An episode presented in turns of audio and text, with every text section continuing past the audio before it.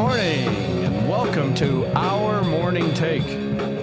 My name is Frank Johnson, My name is Abraham Lawrence. and our goal here is to describe for you the movie that is going on in our head when we read the Bible. We also have a special guest in the studio, which is not, we're, not, we're going to say this one last time. Uh, Mr. Nick Siemens, say hi, Nick. Hi. Uh, he's actually on the live feed with us. If you're a live feed person and you're watching on YouTube right now, uh, you can see Nick. Uh, I see his daughter has kind of uh, she's kind of moved out of the picture back there. Uh, jo- Joey, lean forward. Yeah, still can't see her. Joey, lean forward. There she is. All right, hi Joey. Everybody can say hi to Joey. That's uh, one of many of Nick's daughters. Yes, he's the middle one. Exact middle. Yeah. two bookends on both ends. anyway, uh, today is July the 10th. It's a Monday, and you guys all know how much I hate Mondays. Uh, today's broadcast is bought, brought to you by Community Christian Academy, where we are what schools should be. The principal there is Mr. David Ross, and the number at the school is 704 629 2391. Give them a call if you'd like you to enroll your children. They're taking enrollment right now, uh, grades K through 12. Uh, we've got a lot of cool things coming up this year. Uh, Nick is also one of the teachers there. He teaches high school math. I teach middle school science. We've got some smart boards coming up. We got technology galore, some great uh, electives, and uh, and I said all this because David gave me money last time I saw him. So so he is definitely a sponsor, and we appreciate it. Thank you very much, Mr. Ross, if you're uh, if you're out there listening. And if anybody is looking for a good school in the Gaston County area, it is a great school. It is. Abraham, how was your weekend, man? What's going on with you? oh, nothing much. It was pretty uneventful, you know. You spent the day in Charlotte today. Yes, I actually did. I uh, went to have dinner with my uh, daughter and her husband and my granddaughter. Fantastic. Ava? Yes, because um, I didn't get a chance to see them for Mother's Day and Father's Day, so I doubled it up today and I took them out to eat. Okay, Abe is way too bassy right now. I, I know he said he was 10 but now it's nothing but bass. Really? Yeah. Yeah, I Yeah. hear it now. Yeah. Yeah, you need to listen. you sound like Abraham Jr. Yeah, that's you need little- to listen. That's a little better. You do. yeah. but yeah, we had a good time. It was fun. Fantastic. I know you kept her overnight like last week, didn't you? Yeah, she went to church uh, Saturday and Sunday. I said, and I told my daughter, I said she got saved like three times. That's awesome. That's Yes. awesome. Um, Bessemer City Community Church uh, had some news going on this morning, didn't it, Nick? Mm-hmm. I think they have like, yeah, uh, we can say all this officially now, right? Mm-hmm. Okay, so they have moved. They are no longer Bessemer City Community Church. Are they keeping the name?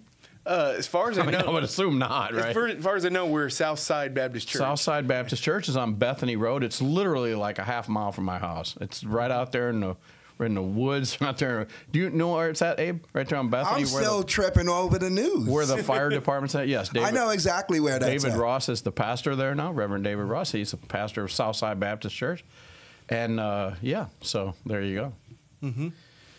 They just the that folk- all happened this morning, didn't it? Yeah, the folks there were looking for a pastor and and everything, and Yeah. and and for on our side we got more facility and just it just uh, it worked out. The folks, It was a good fit. The folks are very very nice. Yes. and uh, it seemed to be very. We had the first service today. It, was, it went really awesome. All right, so there you go.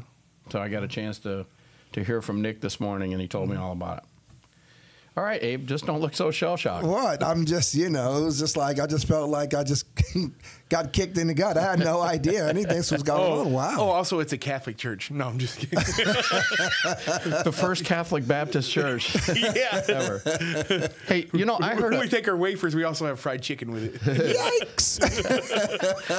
you know I heard a TikTok comedian uh, this week. He was talking about uh, church uh, denominations. Uh, he was a comedian. He gets called to lots of different churches, Baptist and Methodist, and you know Pentecostals. And he said, and then there are the non-denominational churches. he goes, "We've got you guys figured out. All you are is Baptist with a cool website." I said he's not That's too good. far from it, actually. Yeah. So that, that's, That's about good. right. Wow. Anyway, uh, we've spent half the day now doing something else. So let's uh, see if we can get back to Genesis chapter 29. We're in this wonderful story about uh, Jacob, which is the second child of Isaac. And uh, uh, we left you last week with a nice little cliffhanger with the whole Esau Jacob uh, enemy thing, and uh, and then we went into Jacob's dream, which uh, he he wrestled with God, the Jacob's ladder thing, the whole thing, and uh, there was something in that verse that Abraham really nailed. You, Abraham Lawrence, not Abraham. Abraham is dead at this point, by the way. what? My goodness. What? Nothing, nothing. Just What? go on, go on. Abraham is dead. so, but you did. You, it's verse 15 of uh, 28, uh, Genesis 28, 15. Behold, I am with you, and I will keep you wherever you go, and I will bring you back to this land. We talked about when God calls, he sends protection with the calling. Yes. And he does the same thing with Jacob. He does the same thing. So even though Jacob later says, "Well, if you will be with me, if you do this," and we were talking about uh, him, uh, some people read that and they think that he's trying to play some game with God. Like if God does this, he'll he'll make him. Mis- but God has already promised that. yeah, he he's just basically reiterating what God has told him. She's he's not saying let's make a deal. If you do this, I'll do that. Yeah, so when I was re-listening to the podcast Friday, I might have been confusing people a little bit what I was trying to say. What I was trying to say is a lot of people think that Jacob was trying to make a deal with the Lord. If you if you take care of me, then you know. But honestly, you're right. He was just saying what God had already promised him in verse 15. And, and the second part of the verse is the most important. He says, I will bring you back to this land, for I will not leave you until I have done what I have promised you. Hmm. And that is a wife and another wife and two handmaids and 12 kids and, you know, the whole thing. But uh, yeah. So that's, uh, that's the promises of God. And so now we're ready to start this story, this beautiful sojourning of Jacob back to the east, as Abraham said. What's in the east? Haran. Haran is in the east. so we're in Genesis chapter 29, verse 1 says, Jacob went on his journey and came to the land of the sons of the east. Oh, by the way, I did uh, look at a few things this week uh, uh, as I was studying this passage. I, I literally decided I can't let you do all the study now. I have to like. Oh. so as I was studying the passage, I, you know, they did speak different languages. The the people in the east probably spoke this language called Chaldee. I hope I'm saying that correctly. I don't know if I am. Uh, Professor Nick, do you know how that's That pronounced? sounds right. Yeah. Sounds good to, to Nick. Yeah, As in the Chaldeans, Uh, like the Well, I mean, I think it comes from that, but the Yeah. language is Chaldee, and Yeah. most of the Canaanites actually spoke that. But uh, you know, they spoke Aramaic or even Hebrew. Hebrew was still a language at this point. But what really is fascinating is that Abraham was a very, very smart guy.